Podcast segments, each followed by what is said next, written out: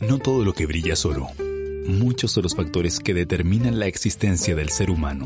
Se parte de un lugar donde podrás conocer diferentes temas de nuestra sociedad, pero siempre con respeto y una picardía especial. Comienza a sonar Crónicas de un Fachón, junto al periodista José Lizana.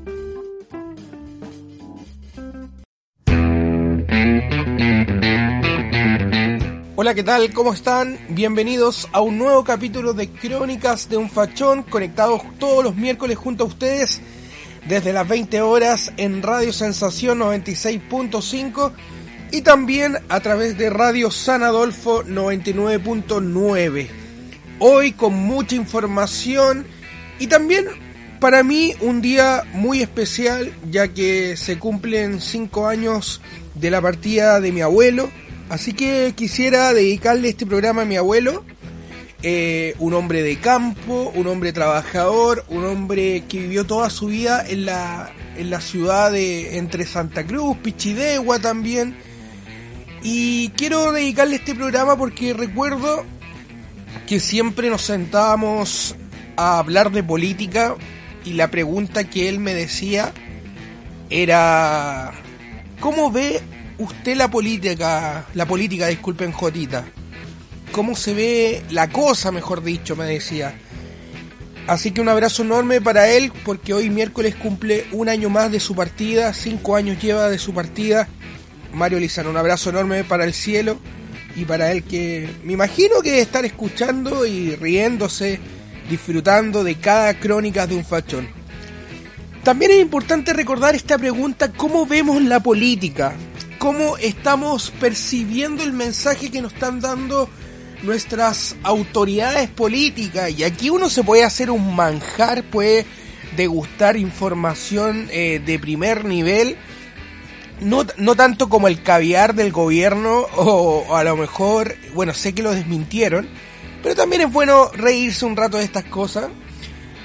Como ese paté de jabalí que a mí me encantaría probarlo, nunca he probado paté de jabalí pero sí son informaciones que y noticias que son eh, no sé cómo, cómo cómo catalogarlo también. Porque lamentablemente estamos en una pandemia eh, muchas de las comunas de, la, de grandes ciudades también están siendo afectadas por este virus. Un virus que está dejando a muchas familias eh, con miedo destrozadas y por otro lado, esta lluvia repentina que cayó eh, en estos días, que fue una lluvia que hace tiempo nos, nos tenía acostumbrados. Me acuerdo que esta lluvia era, eh, era común antiguamente que lloviera una semana, se inundaba todo. Pero aquí, lamentablemente, hay que recalcar de que de que esta lluvia dejó a mucha gente complicada, mucha gente no estaba preparada. Entonces cuando uno comienza a analizar la política, comienza a analizar la, eh, esta, esta información que nos llega a través de los canales, de las redes sociales, y ve que el gobierno está haciendo cosas que, que uno dice, chuta, ¿cómo podemos entender lo que está haciendo el señor Piñera? ¿Cómo entender, cómo, cómo analizarlo para no enfadarme o cómo analizarlo para para poder sacarle algo bueno de lo que está haciendo nuestro presidente de Chile. Tenemos, bueno, sabemos lo que pasó con su tío Bernardino, donde él levanta el, donde se acerca al, al, cajón, donde es cuestionado por las medidas de seguridad. Pero más allá de eso, eh, sabemos que en la mayoría de los funerales que se han realizado de personas por COVID-19, los protocolos hablan de que la familia, o sea, lo, yo me imagino que tiene que haber un distanciamiento del cadáver o de la persona con la familia y así se ha aplicado. La familia lamentablemente puede eh, acompañar y no son muchos, son máximo una cantidad de personas, pero lamentablemente acá vemos que las personas que tienen un cargo político tienen algunos privilegios y eso causa ronchas, causa mucho ruido a nuestra sociedad, eh, una sociedad que está sufriendo por el COVID-19, una sociedad que que está pidiendo igualdad de derechos también. Entonces ver al presidente Piñera teniendo esos privilegios es, complicado también. Y a lo mejor en esto mis amigos de la derecha se van a enojar, es que siempre critican a Piñera, que le buscan la quinta pata al gato.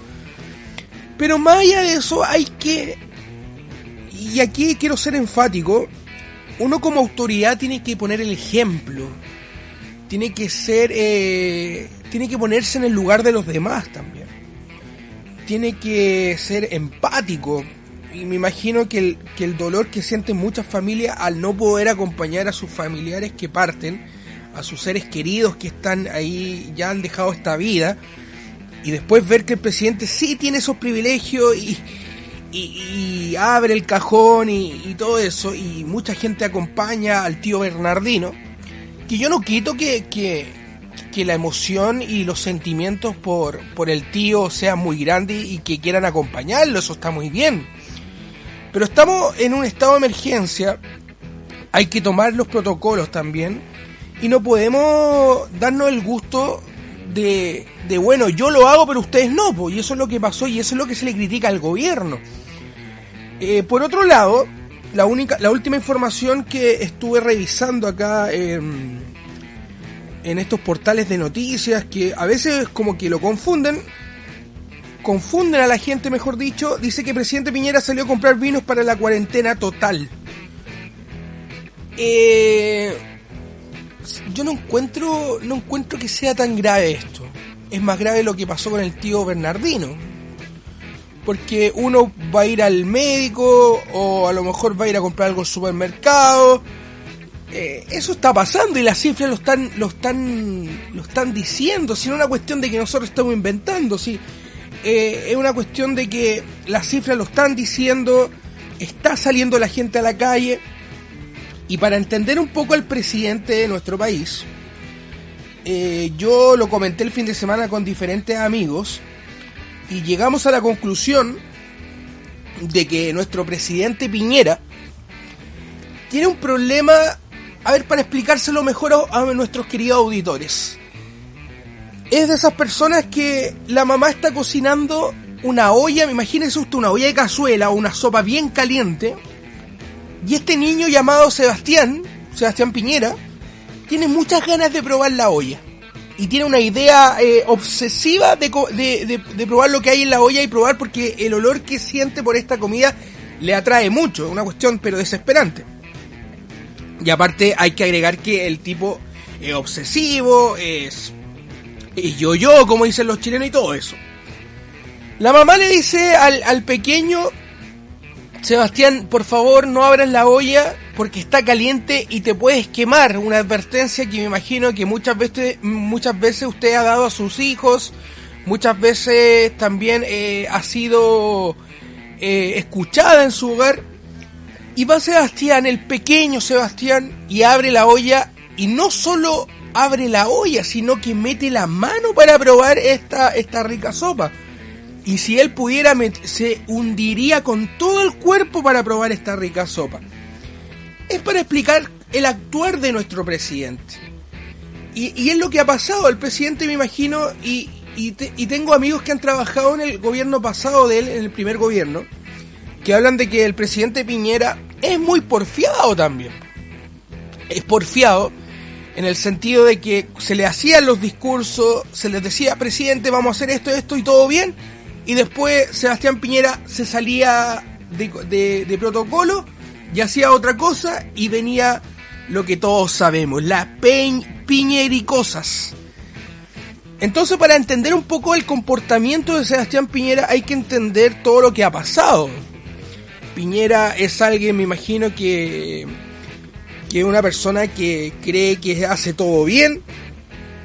Lo analizamos también con psicólogos eh, ese, esa, esa actitud de creer que, de, ser testarudo también. Y se va construyendo un personaje que esta noticia a mí me dan eh, no tanto rabia, porque, porque son cosas que, que se, se, esperan de este personaje llamado Sebastián Piñera. Se espera que, que salga con algo, eh, con alguna sorpresa. Se, se, espera también de que, de que haga eh, algo que, que no estaba en el libreto. Pero más allá de eso, hay que tener cuidado y sigo insistiendo, las comunicaciones mueven al mundo que es importante comunicar y expresar a la, a la ciudadanía. Y, y, todas las noticias que hemos recibido del gobierno lamentablemente dan para pensar porque no está los tiempos aunque aunque sea aunque lo hayan desmentido pero si uno lo, lo piensa no está los tiempos para contratar jabalí de, de o sea paté de jabalí porque también es un golpe para la gente que lo está pasando mal es como, bueno, ellos comen y nosotros no. Pero son cosas que pasan en la política chilena. La política chilena no, no nos da para, para analizar y, y para quebrarnos la mente analizando estas cosas que pasan. Y esta semana ha sido difícil, es verdad. Lo, incluso tenemos que decir una noticia que a mí me, me sorprendió mucho, que fue lo que pasó con el senador Osandón, que volvió a contraer el, el COVID-19 luego de que eh, la estadística, y siempre aquí no, nos colgamos de las estadísticas, ¿no? Las estadísticas hablaban de que el COVID-19 al, al superarlo, o cuando uno tiene el coronavirus y lo supera, uno forma inmunidad a este virus. Me imagino que, que el cuerpo comienza a leer este virus y comienza a leer cómo defenderse y así que ya no vamos a tener más COVID-19 por un tiempo. Entonces me sorprende que, que el senador eh, Osandón de, nueve, de nuevo haya contagiado, de nuevo se haya contagiado del coronavirus. Es complicado. Y es complicado porque muchas veces creemos tener la solución de todo, creemos tener el control pero este virus también tiene muchos secretos. Eh, lo que pasó con lo, que decíamos anteriormente con el, con el senador Osandón, creíamos tener la respuesta a este virus, esta respuesta de que, bueno, si lo superamos, le ganamos al virus, pero lamentablemente el senador ha sido afectado nuevamente con el COVID-19. Esto da para pensar y aquí me quiero poner, eh, eh, me quiero poner eh, salfate o me quiero poner conspirativo, como se puede decir. Yo creo que acá hay un plan. Y aquí me sorprende mucho lo que está pasando. Hay, hay series muy interesantes. A propósito, usted ve a Dark. Se estrenó la nueva temporada, la tercera y última temporada de Dark y está ahí, pero espectacular. No le quiero contar más para que usted la vea. Pero yo creo que acá hay un plan, somos parte de un plan, somos parte de... Sabemos que hay un grupo poderoso en el mundo, hay un grupo que, que nos domina, la clase que está ligado a la religión, está ligado a la política, está ligado a, las empresas también. Hay un grupo que es poderoso en el mundo. Que no tiene, me imagino que no tiene ni siquiera ideología, porque hay también teorías de que dicen de que, que ser de izquierda o ser de derecha es parte del control que ellos nos quieren imponer. Porque nos tienen peleando, que lo social, que la cuestión, y ellos realizan sus cosas como, como si nada. Ellos no creen en la derecha ni en la izquierda. Eh, creen que eso es parte de, del juego maquiavélico que usan estos grandes poderosos para controlar a la sociedad. Y nos lanzan este virus, un virus que lamentablemente nos tiene en jaque, nos tiene encerrados, nos tiene en cuarentena, nos tiene sufriendo pérdidas, ¿no? Entonces yo creo que todo parte de un plan, el plan de controlar a la humanidad, de controlar todo lo que se pueda adquirir o yo quiero establecer un nuevo orden mundial. Y estas personas pero son maquiavélicas. me imagino que son que todas estas leyendas de, de rituales satánicos, no, no quiero no, no llamemos satánico porque satánico viene de, de una religión. Estos rituales especiales, mejor dicho, y, y uno se empieza a preguntar cuándo se va a acabar esto, cuándo va a durar la pandemia. Un muchacho joven vidente dijo que lo vamos a superar en el 5 de septiembre, pero en diciembre íbamos a vivir algo más difícil. Eh, y nos pone en jaque. Nos pone en jaque porque lamentablemente el mundo está paralizado. Y no es que solamente Chile esté paralizado, sino que todo el mundo. Entonces volvemos a, a entender la vida de otra forma. Yo la veo... Yo tengo un análisis muy especial de lo que está pasando. Y, y es también para sacar lecciones de vida. Porque a todos aquellos que se creen superiores, no, yo soy la raja, yo yo, yo tengo esto y tú no lo tienes. Ese mensaje que muchas veces usted ha escuchado, no, que yo soy mucho grande, que tengo un apellido tanto. Este virus llegó y destruyó todo eso. ¿En qué sentido? Si usted era pobre, lo afectó. Si usted era rico, lo afectó. Si usted no tenía auto, lo afectó. Si usted sí tenía el último auto, el auto que le costó 24 millones de pesos, déjeme decirle que sí, el virus le dio lo mismo al auto y lo afectó. Entonces, si no nos damos cuenta de que la humildad, no nos damos cuenta de que creernos, disculpen el término que voy a usar, de creernos la raja, no nos está sirviendo para nada, estamos perdidos. Porque un bicho así de chiquitito, imagínense, un bicho que que es más chico que una que una gota de agua, eh, me imagino, eh, ni siquiera se ve el bicho, nos está poniendo en jaque. ¿Y por qué quiero referirme a esto en este capítulo? Porque esto, todo lo que está pasando, sé que es terrible, nadie puede decir que no. Pero buscándole la cosa buena, como dicen por ahí, nos está invitando a ser mejores personas. No sé, no sé si usted se ha dado cuenta nos está invitando a ser mejores personas. Y es un mensaje tan potente que usted podría cambiar el chip al tiro. Ya hay algunos dirán, oh, este, está, este se está poniendo predicador. No, no me estoy poniendo predicador. Pero es bueno darse cuenta de las señales que te da la vida también. No todo, este programa no solamente va a hablar de política, de, de entrevistas, sino que también va a ser una reflexión de lo que está pasando a la contingencia social que nos está afectando. Encuentro que también es sano apagar la tele hoy en día. Yo valoro todos los colegas que se están sacando la mugre por informar. Lo que yo no valoro es el terror que algunos quieren ejercer en la sociedad. Lo hemos repetido en diferentes eh, capítulos. Que el mundo se va a acabar, que el COVID está mutando y, y, me imagino a la pobre abuelita que ve estas noticias y se asusta, se espanta. Es por eso que hoy día vamos a tener un entrevistado que nos va a contar lo que ha hecho en esta pandemia. Él fue entrevistado por el diario La Cuarta, catalogado como el psicólogo de la pandemia. Sé que muchos en este tiempo van a tener que requerir ayuda, van a tener que solicitar ayuda. Y el siguiente entrevistado nos va a contar todo lo que se ha realizado en este tiempo, cómo ha ayudado a la gente, qué, ha visto en la gente. Y es muy interesante.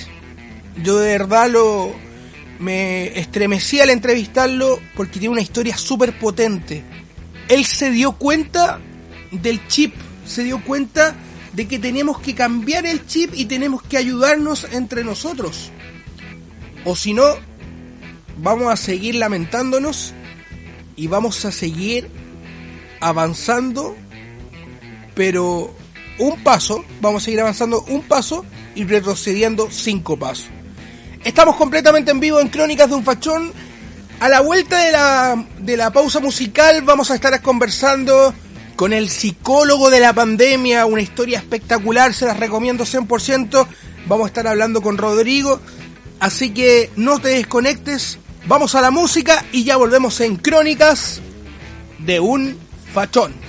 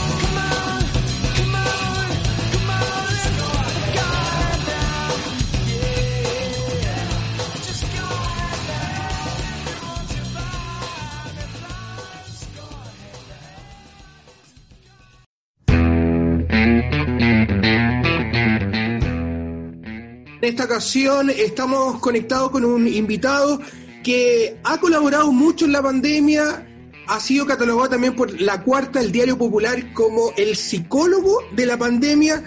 En estos tiempos tan difíciles vamos a estar conversando con él para saber cómo enfrentar muchas, muchas veces esos miedos también, todo lo que eh, sucede en este proceso tan difícil que estamos viviendo por el COVID-19. Es por eso quiero presentar a Rodrigo Alcarraz, psicólogo clínico y hipnoterapeuta. Rodrigo, ¿qué tal? Un gusto estar contigo. Mucho gusto, José Ramón, encantado de estar con ustedes compartiendo estos temas que tanto le interesan a nuestra comunidad. Rodrigo, eh, han, han, pasado muchas cosas en esta cuarentena, la gente anda nerviosa, la gente también eh, anda experimentando cosas que muchas veces uno no se explica qué está pasando con mi mente, eh, me estaré volviendo loco y también preguntarte cómo enfrentamos estos problemas y cómo empezó también esto de ayudar a la gente. Bueno, el segundo día, luego del primer contagio que fue en la localidad de San Javier, en la séptima región del Maule, como que algo logré aventurar, algo logré imaginar de lo que se podía venir en nuestro país. Y antes que se decreten las cuarentenas, los cierres perimetrales, la utilización de mascarillas, antes que se decrete el lavado de manos, el distanciamiento social, por ejemplo, el confinamiento propiamente tal, eh, pensé que algo podía ocurrir.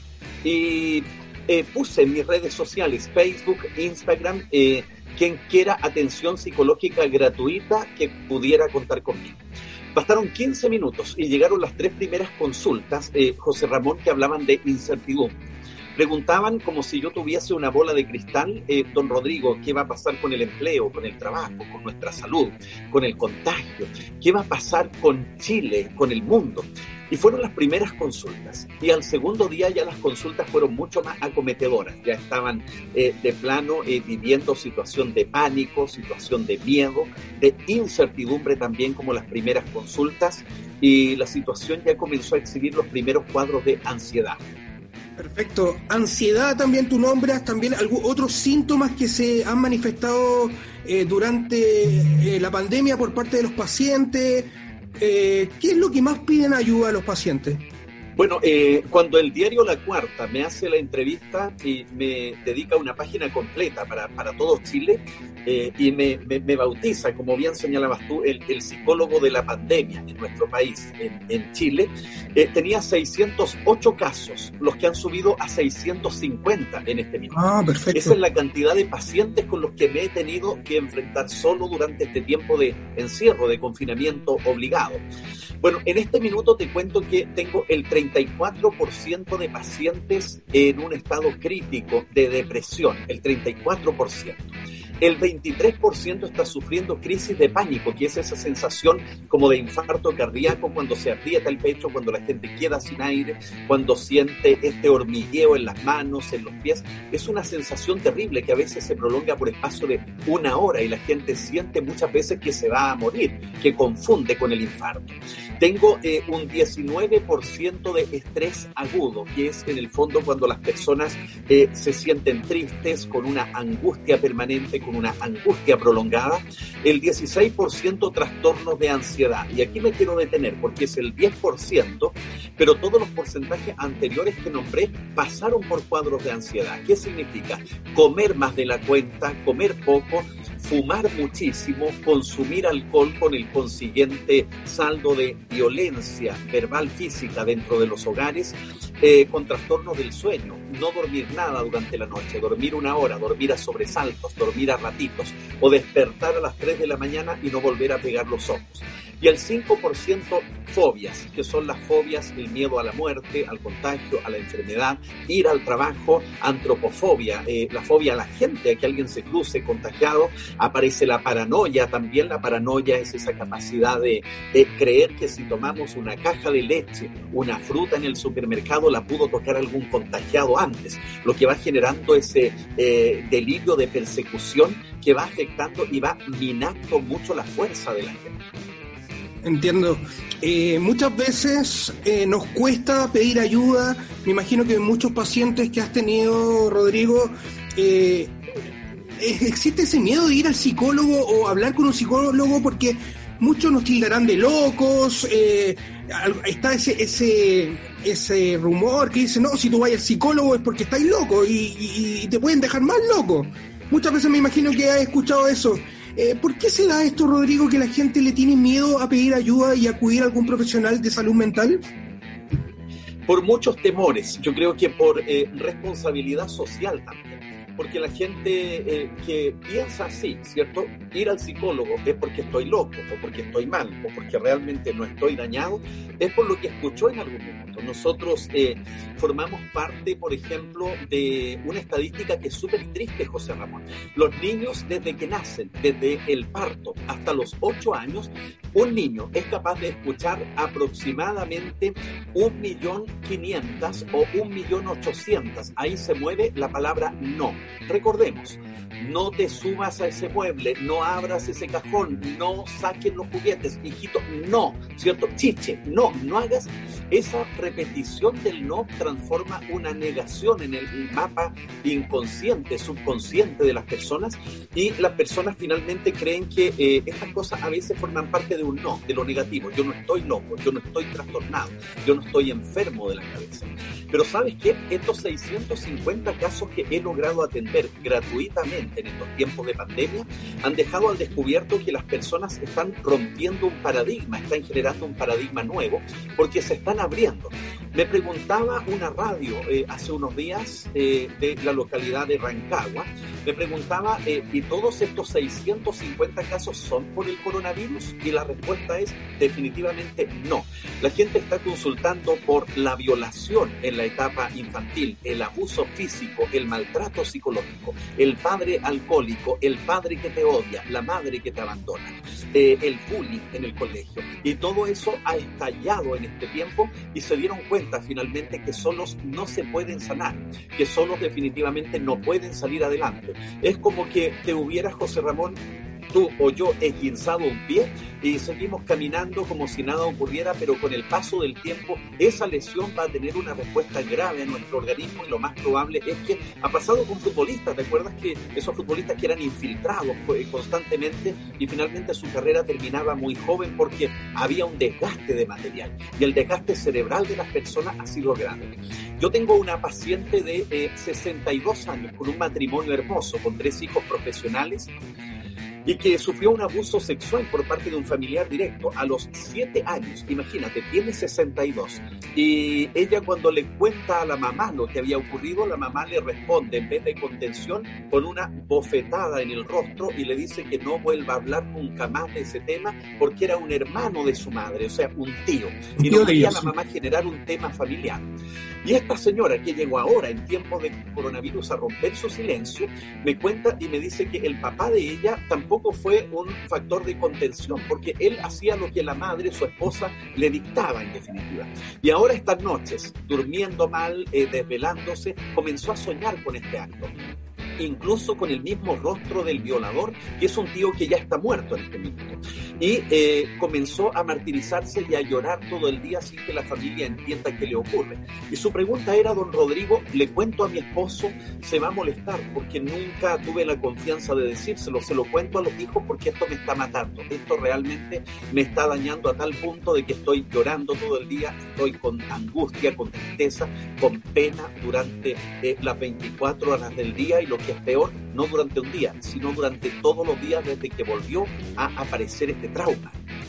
Es súper importante lo que tú mencionas, Rodrigo, porque eh, hemos revivido los peores miedos con este encierro. Lamentablemente eh, hemos experimentado situaciones que hemos creído que están superadas en el pasado, pero reviven en el presente y me imagino que en este tiempo atendiendo personas te ha tocado diferentes historias y personas que a lo mejor confunden la profesión del psicólogo. Eh, lo hablábamos el otro día fuera de cámara, que mucha gente pregunta de cómo volver con el expololo. Eh, uno se convierte como en un consejero sentimental en la pandemia y como que no, no, no a lo que en verdad se dedica el especialista de la salud. No sé si te ha pasado eso, Rodrigo. Sí, mira, muy interesante tu pregunta porque hay algunas consultas que me llegan que son tan dramáticas como la de esta paciente que yo te menciono, pero también me llegan otras que me dan ganas de derivarla y no precisamente al médico psiquiatra, sino directamente al RUMPI. Eh, son eh, preguntas como conocí un chico por internet, que me aconseja usted, que mi pololo me terminó, que mi amiga no me habla. Son cosas que de verdad no forman parte de lo que yo denomino la primera línea mental, que son cosas para la ventanita sentimental, el rumpi, el doctor cariño, yo creo que por ahí pudiera tal vez obtenerse. Muy importante la pregunta porque los casos que atiendo son casos de todo Chile, ya eh, por algo la cuarta menciona el psicólogo de la pandemia a nivel nacional y eh, los casos son de Chile, tengo casos de Argentina, Austria, chilenos residentes allá, gente de México, de Costa Rica, tengo gente de diferentes países vecinos, Perú, Uruguay, de los que recuerdo en este minuto, Colombia mucho, y eh, la verdad es que son consultas que tienen relación con la pandemia, los trastornos, los cambios mentales que la pandemia. Claro, podrá decir usted, yo tengo en este instante un problema que arrastro desde la niñez, la muerte de mis padres, por ejemplo, ¿cierto? Pero que en la pandemia comenzó a relucir, quiso producir un acercamiento con ese ser que partió hacia otra vida, pero no puede ir al cementerio porque está cerrado. Eh, tenía yo esta semana, eh, la semana eh, última, a un paciente que me dice, mis hijos me enviaron a hablar con usted, don Rodrigo. Mis hijos me mandaron y la verdad es que yo estoy bien. Mi esposa murió hace tres meses. Tenía un cáncer. Fue agotador. Fue largo el proceso de recuperación, de contención hacia mi mujer. Pero yo estoy bien. Yo me preparé para este momento y, y estoy bien. Pero mis hijos me dijeron que hable con usted. ¿Sabe lo que tengo, don Rodrigo? Porque empecé a entrar, entrar, a pinchar, como decimos, al paciente en, jerga clínica. Y me decía, yo estoy bien, don Rodrigo, pero sabe que tengo cefaleas, tengo jaquecas, unos dolores de cabeza, por momentos tengo dolor de estómago, eh, a ratos tengo un dolor de espalda en el cuerpo como si me hubieran golpeado o apaleado literalmente. Y entrando en el paciente, conversando, él y yo nos dimos cuenta de que por fin pudo llorar la pena después de tres meses. Y claro, iba al médico y a veces la medicina interna no es capaz de dar con las dolencias, con las patologías que son netamente mentales. Le daban analgésicos, pero no le pasaba. Le daban más analgésicos y no le pasaba, ¿verdad? Claro, él estaba somatizando, somatizando y somatizando y finalmente lo que tenía era un cuadro de depresión que no se estaba resolviendo a través del analgésico o de la urgencia o la guardia de la asistencia pública. Es súper importante lo que mencionas tú, Rodrigo, porque muchas veces eh, la gente no lo sabe, pero eh, no es cuando uno habla de enfermedades mentales dirá, chuta, me dolerá la cabeza, eh, no, estaré triste, pero también se manifiesta en síntomas físicos. Por ejemplo, tú lo mencionabas, las ganas de dormir todo el día, las ganas de no hacer nada también y la gente tiene que tomar conciencia con eso, porque si algo está pasando, tenemos que hacernos ver. Es una cuestión súper eh, complicada y, me imagino que, que, muchos de los pacientes que tú has tenido que entender eh, no creen hasta la última que están bien, ¿o no? Efectivamente, es muy triste, es muy, es muy cierto lo que dices tú. Y es muy triste cuando las personas pierden el impulso a mitad de camino. Eh, a través de la apatía, a través de la tristeza, a través de la eh, desmotivación, esa falta de razones que existen para guiar el comportamiento, para guiar la vida, por ejemplo la pérdida de entusiasmo, la pérdida de disposición, de energía incluso para llevar a cabo determinadas actividades. Aparecen allí los sentimientos de desesperanza, de pesimismo. Es terrible, por ejemplo, lo que viven los niños. Los niños en su idioma, ¿y sabes cuál es su idioma? Generalmente es el idioma silencioso. Se preguntan, ¿estará en riesgo mi vida? estará en riesgo la vida de mi papá, de mi mamá, de mis abuelos, de mis familiares? ¿Qué va a pasar con la escuela? ¿Qué va a pasar con el colegio? ¿Qué va a pasar con el trabajo de mi papá? Iremos a quedar pobres, eh, las noticias y también existe una mediatización por momentos que eh, es bastante despiadada eh, y donde la gente más se enferma. Eh, los niños generalmente se hacen esa pregunta. De hecho, te voy a contar para que quienes observan este programa y lo podamos medir, los niños cuando cae la tarde se ponen más mañosos que durante el día se ponen odiosos, se ponen llorones, molestan al hermano o la hermana mayor. Y los papás o los adultos generalmente dicen, tiene que tener sueño. Yo creo que ya está con sueño, se tiene que ir a acostar. No, ¿saben lo que ocurre? Psicológicamente ellos ven el caer la tarde, la noche, la oscuridad como sinónimo de lúgubre, tenebroso, susto, el manto de la noche que cubre, lo asocian a miedo. Y cuando se van a acostar salen de la pieza cada rato, que me duele algo, que quiero ir al baño, que quiero estar contigo, que quiero un abrazo. Y finalmente los papás los regañan, los retan, pero lo que ellos quieren es un abrazo de contención, es que el papá, la mamá le diga, hijito, hijita, todo va a estar bien, vamos a ser los superhéroes que vamos a derrotar al coronavirus con la mente, ¿ya? Duérmete conmigo, contarle un cuento, apapacharlo, en el fondo sentirse acompañados. Eh, eso es lo que piden los niños. Por eso se ponen más mañositos en horas de la tarde, más que en el día. En el día están contentos. Los adultos mayores, en cambio, experimentan otra sensación, una tristeza muy grande eh, es como el discurso casi oficial de los adultos mayores. Hablo de tercera edad, cuarta, incluso quinta edad, los que son ya mucho mayores. Y es súper triste escucharlos, José Ramón. Ellos dicen, ¿quién me paga, Rodrigo? ¿Quién me devuelve todos estos minutos, todas estas horas, todos estos días sin abrazar a mis hijos, sin abrazar a mis nietos, sin poder jugar con ellos, sin poder disfrutar de la compañía, sin poder eh, quizá acercarme a un buen morir, porque en la vejez tenemos que vivir este encierro, esta pena, esta tristeza y ver cómo la gente se está muriendo de hambre, haciendo ollas comunes, los empleos se cierran, como eh, hay una paralización, un retroceso, aparecen los brotes, Uruguay, Alemania, Estados Unidos, que rebrotó nuevamente, fue mutando el coronavirus, aumentando esta carga genética y también hay un confinamiento y una pandemia mental, lamentablemente a raíz de todo esto que estamos viviendo. Entiendo. Eh, tú, dijiste un punto súper importante que hay que destacar para nuestros auditores y para todas las personas que nos siguen. Eh, una pandemia tan grande que nos ha afectado la economía. Sabemos que la salud mental hoy en Chile es súper cara. Eh, tratarse con un psicólogo, con un psiquiatra es súper caro. Y lo que estás haciendo tú es muy valorable porque estás cubriendo una necesidad eh, que, que, nos está invadiendo con la salud mental hoy en día, que sabemos que después de esta, de esta pandemia vamos a tener muchos que tratarnos psicológicamente porque esto nos ha provocado diferentes eh, síntomas, diferentes reacciones.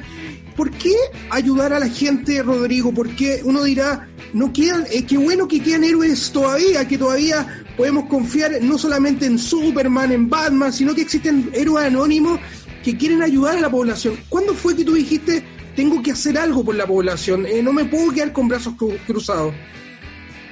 Cuando puse un pie en la carrera de psicología, y te lo cuento con mucha emoción, José Ramón, cuando puse un pie el primer día en el aula de la carrera de psicología, le pedí a Dios, a los ángeles y a todos los que pudieran ayudarme como fuerza a sacar adelante la carrera. Yo provengo de un hogar de mucha eh, lucha, de mucho esfuerzo por salir adelante. De estos chilenos que nos formamos parte del sistema de privilegios, de esos chilenos que formamos parte del club de los olvidados de repente y fíjate que hubo que hacer mucho esfuerzo por salir adelante, por ganarle a la vida, por vencerte a ti mismo. Y en ese primer día de la clase dije, si algún día yo obtengo este título, voy a seguir perfeccionando. Me he perfeccionado en Chile, con certificaciones en Argentina, en España, en Estados Unidos, incluso eh, eh, con platita de mi bolsillo, sin beca, ¿ya? Y algún día espero tener los conocimientos suficientes para devolverle a la vida lo que la vida a mí me ha dado lo que la vida a mí me ha entregado también a través del tiempo.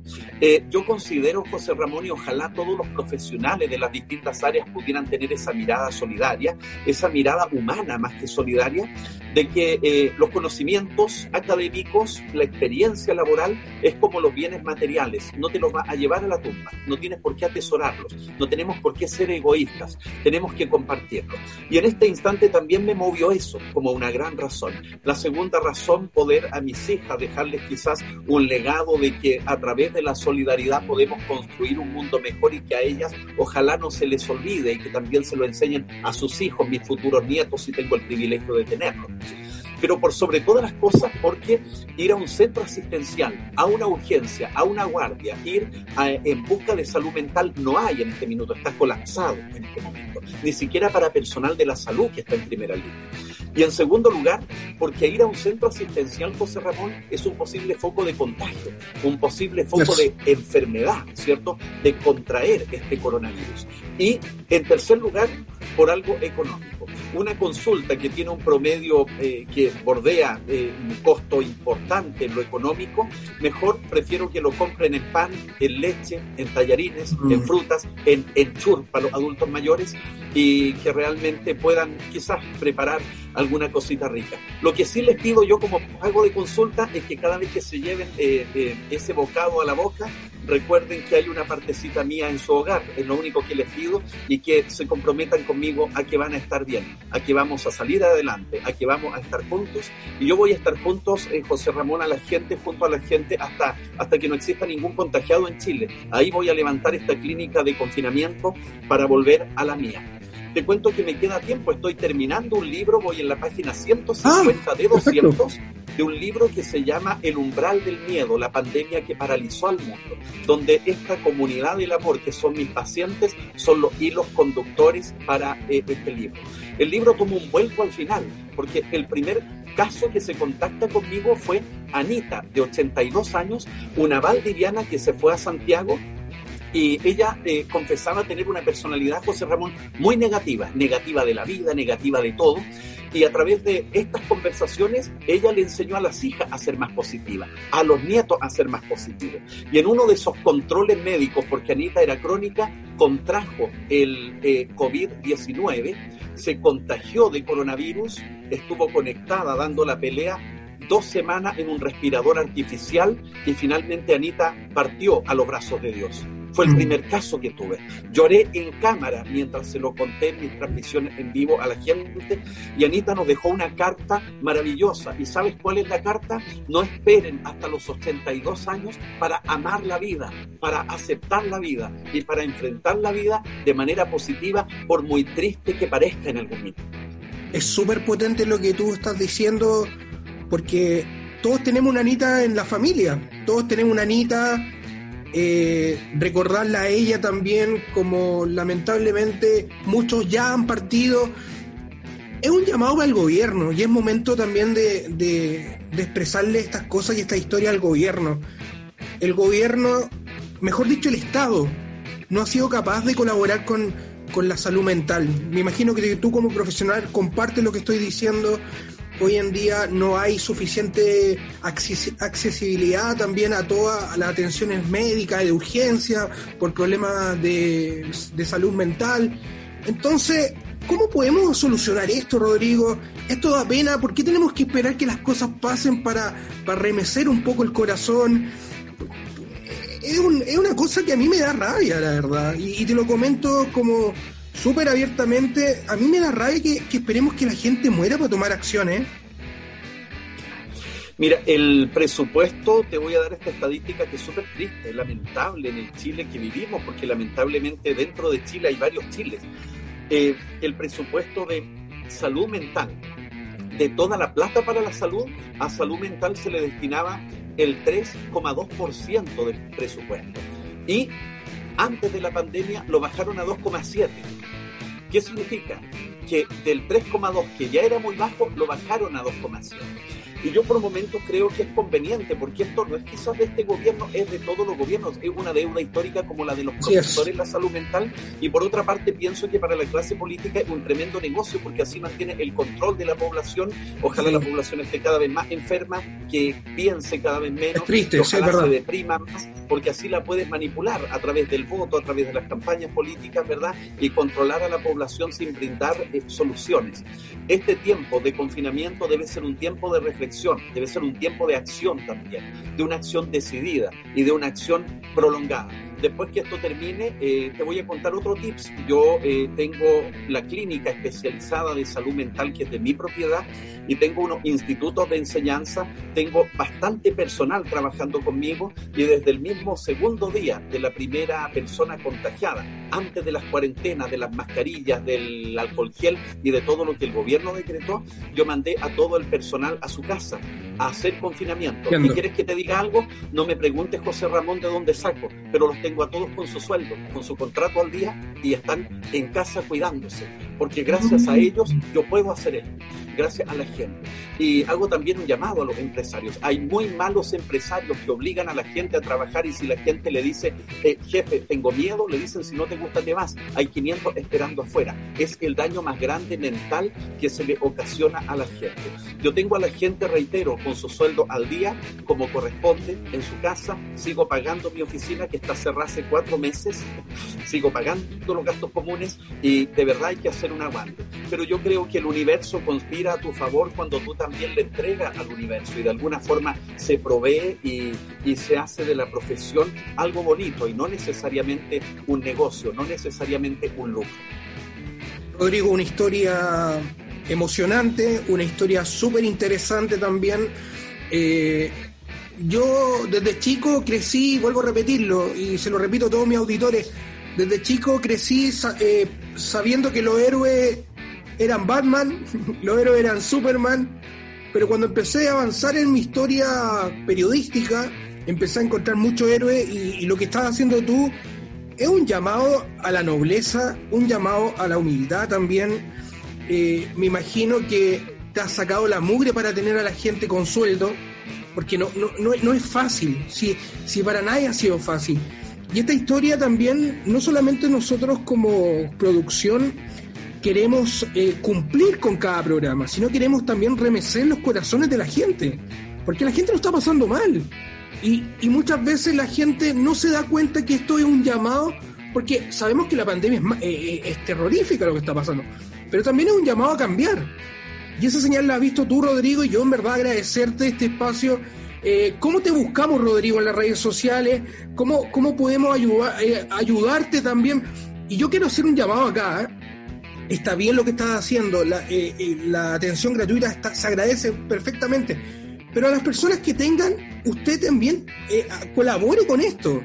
Sí, no, no puedes, está bien, la gratuidad, yo siempre he dicho, la gratuidad está bien para la gente que lo merece, la gente que lo, que lo necesita, mejor dicho. Porque todos lo merecemos, pero yo, por ejemplo, sí puedo pagar algo, o la otra persona sí puede pagar algo.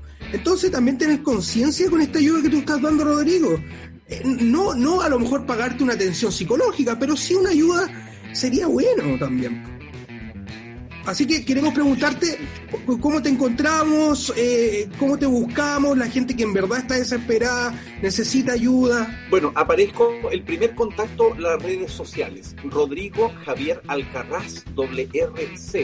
Me imagino que saldrá por ahí en. Lo estamos viendo en este momento abajo, sí y eh, también a través de Instagram, que es arroba rodrigo-alcarraz.e. Aparte que el apellido, como no es muy común, van a dar rapidito con él, estoy seguro. ¿El apellido de dónde viene Rodrigo Alcarraz? Mira, es una mezcla extraña. Yo he escuchado que es vasco-francés y las veces que he tratado de averiguar o indagar no aparece bien, pero me encontré con la sorpresa que es sirio también, que viene de ah. la zona de Damasco, donde los Alcarraz son como los Pérez o González en Chile, ah. Que una mezcla, una mezcla rara que todavía no tengo clara, pero no puedo morir sin poder dilucidar de dónde provienen los antepasados, los ancestros. Es muy importante eso. Rodrigo, agradecerte la entrevista, agradecerte eh, lo noble de, de, lo que estás haciendo también. Eh, esto es un llamado, un palo para todos los que no quieran cambiar y poder colaborar. Y vamos a seguir conectados, Rodrigo. Más adelante te vamos a eh, molestar para preguntarte más cosas, cómo ha estado. Espero celebrar contigo que acabamos con la pandemia. Pues me imagino unos dos, cuatro meses más. Esperemos que esto se acabe voy a viajar a verte para que nos conozcamos y, brindemos, brindemos como corresponde, porque créeme que este contacto tampoco es fácil desde el encierro, desde la clandestinidad, como digo, que amerita esta falsa seguridad que tenemos todos de repente. Así es que te agradezco mucho el espacio y las veces que se me requiera voy a estar para tu programa, para tu familia, para tus auditores, para quien necesite ayuda o apoyo. ¿ya? Eh, esto no puede ser como la Teletón, donde nos ponemos buenos y solidarios 27 horas nomás y después volvemos a hacer los mismos. Esto debe producir cambios profundos desde el interior y deben proyectarse. Es la manera de cambiar el mundo, de cambiar la sociedad y menos crítica, más acción, digo, y eso debe partir de nosotros mismos. Rodrigo, un abrazo enorme al sur de Chile también y pronto estaremos en contacto. Que estés súper bien. Un abrazo, muchas gracias. Luego de esta gran entrevista junto a Rodrigo Alcaraz, agradecerle enormemente. Hemos conocido a este hombre que ha entregado toda su ayuda en esta tan difícil pandemia que nos está afectando. Así que un abrazo para Rodrigo. Y ya lo saben, se pueden comunicar con él a través de sus redes sociales y disfrutar también de cada capítulo de Crónicas de un Fachón. Búscanos en YouTube, búscanos también en las redes sociales como Crónicas de un Fachón. Vamos a la música y a la vuelta despedimos este capítulo de Crónicas de un Fachón. Música y ya volvemos.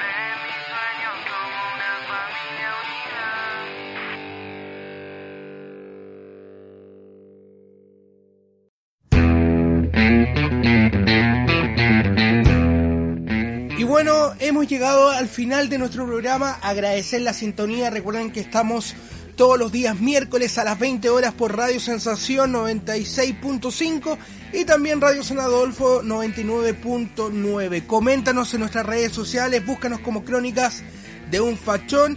Que estén súper bien, tengan un muy buen fin de semana y a cuidarse. Esto fue Crónicas de un Fachón. Chao, chao. Fuiste parte de un espacio diferente en donde cada emoción es parte del show.